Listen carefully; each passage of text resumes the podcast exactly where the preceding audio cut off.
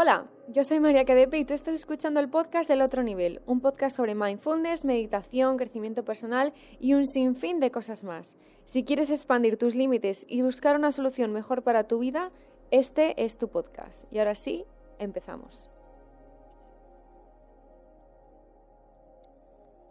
Hoy vamos a aprender una de las cosas que nos pueden salvar en nuestro día a día, en nuestra rutina y en nuestra vida social especialmente porque tenemos que darnos cuenta de que todos tenemos una vida personal, todos tenemos una vida social también. Y ya sabéis que este podcast es bastante espiritual, pero a veces tratamos eh, de temas más cotidianos. Y en este caso, para poder desarrollar nuestra más eh, profunda espiritualidad, em, nuestro más profundo desarrollo de nuestra alma, tenemos que darnos cuenta de que vivimos en una sociedad, de que vivimos con más gente, de que no solo nuestra vida es la que existe en este planeta y que muchas veces no nos damos cuenta. Por lo tanto, a veces cuando queremos algo de otra persona, cuando queremos pasar tiempo con otra persona, cuando queremos viajar a tal sitio con eh, la amiga X, no nos damos cuenta de que la otra persona tiene sus problemas, sus alegrías, su vida y sus cosas con las que lidiar. Por lo tanto, si no somos conscientes de que todos tenemos eso dentro de nosotros, no podemos ser felices en sociedad y por lo tanto en este mundo, porque este mundo es la sociedad. Os cuento esto porque muchos me habéis preguntado cómo podemos poner las barreras necesarias en nuestra vida para que otras personas que muchas veces toman ventaja de nuestra vida no sobrepasen esas barreras y se metan en nuestro campo energético, en nuestra energía, en nuestra vida. Y nosotros, ¿cómo podemos respetar esas barreras? Es un término en el que mucha gente está trabajando ahora, muchísima, y que se lleva trabajando varios años, porque ¿cómo podemos decir no cómo podemos decir sí y también cómo aceptar un no por respuesta o un sí por respuesta. Lo primero que yo diría sería teniendo una vida propia. Al tener una vida propia, sabemos lo que queremos, más o menos, aunque la vida es un cambio. También sabemos lo que no queremos en nuestra vida y por lo tanto, cada vez que nosotros defendemos y decimos que no a lo que no queremos, estamos atrayendo de manera inmediata lo que sí que queremos. Imaginaos que vosotros estáis en busca de una pareja, ¿vale? Y eh, por el camino empiezan a aparecer personas que te dicen, ay, hola, yo podría ser tu pareja, vamos a conocernos. Pero esa persona no es para ti, tú lo sabes y no sientes que es para ti. Pero aún así, sigues aceptando ciertas cosas de esa persona, sigues aceptando que esa persona sea tu pareja a pesar de que tú sabes que no es para ti, y por lo tanto estás poniendo un mensaje muy contradictorio al universo, en el universo. Esa energía que no es para ti la estás atrayendo y por lo tanto estás dejando atrás la energía que sí que es para ti.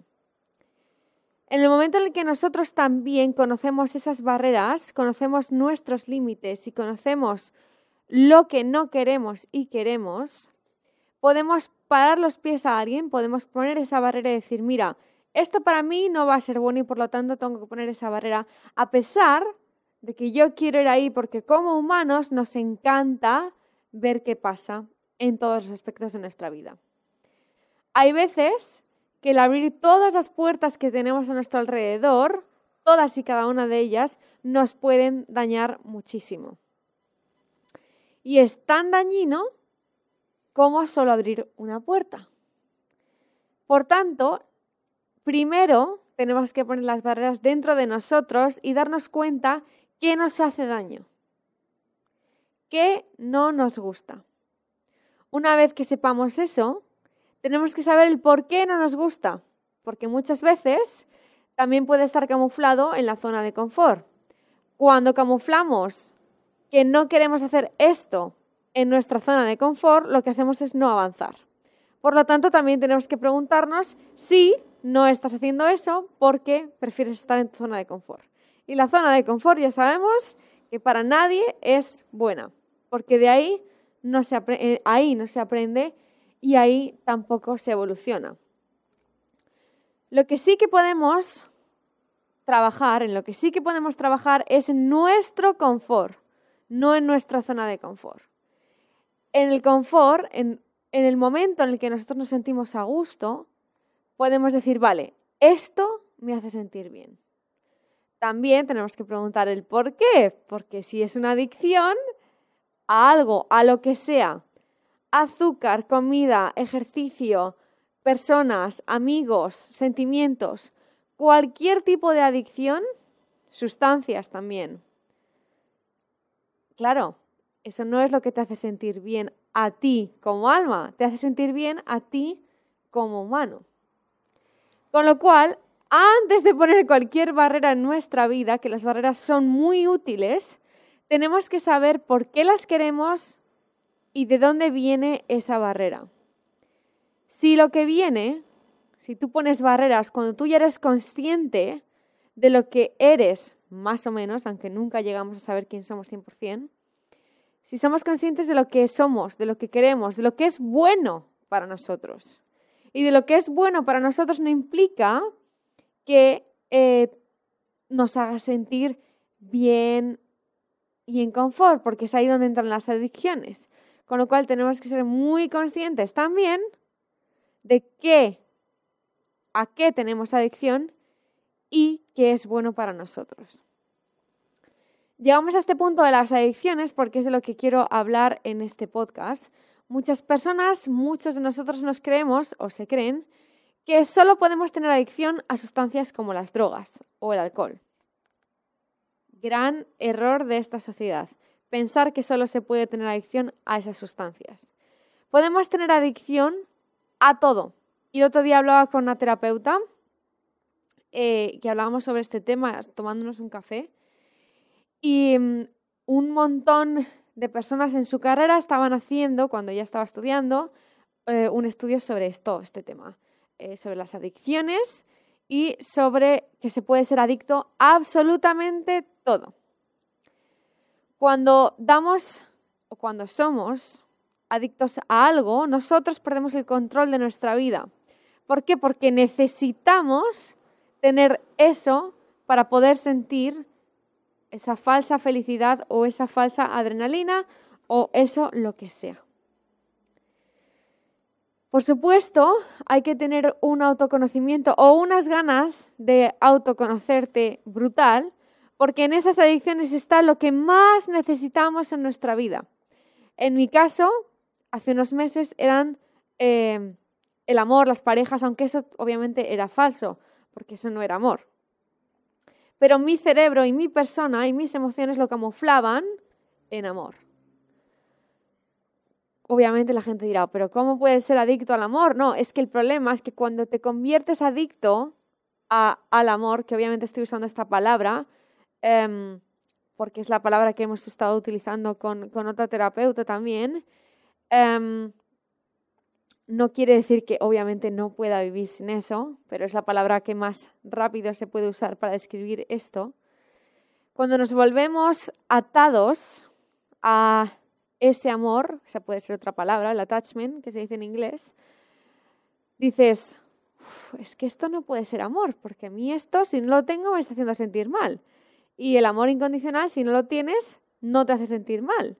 Con lo cual, ¿qué está pasando aquí? Y empiezas un proceso de autodescubrir qué está pasando hasta que llegas a la conclusión de que efectivamente estás muy atado a ese sentimiento que además cuando lo tienes ni siquiera te hace sentir bien porque sabes que eso no es lo que quieres en el fondo.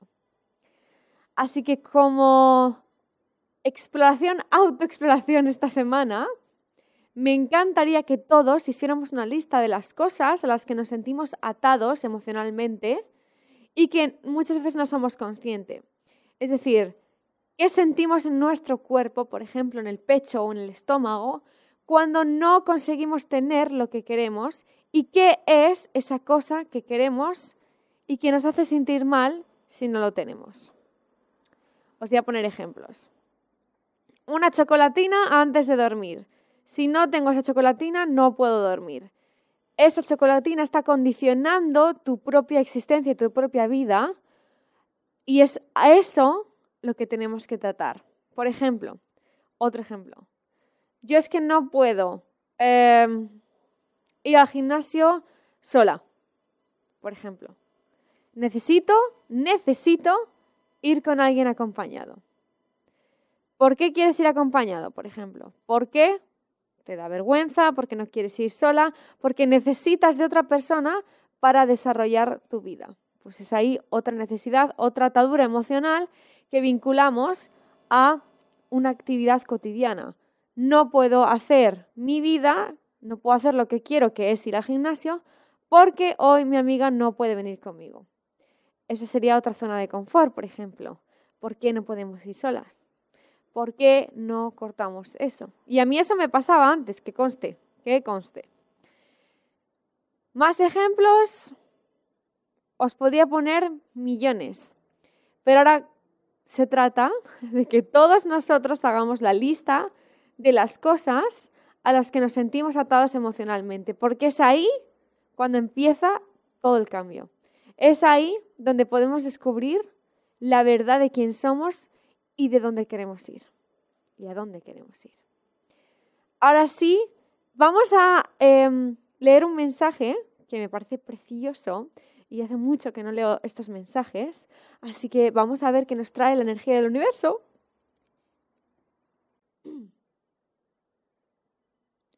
Con frecuencia los seres humanos, a pesar de poseer una vista muy aguda, no saben mirar en esa región escondida dentro de ellos mismos, donde juega, siempre despreocupado, su espíritu de niño.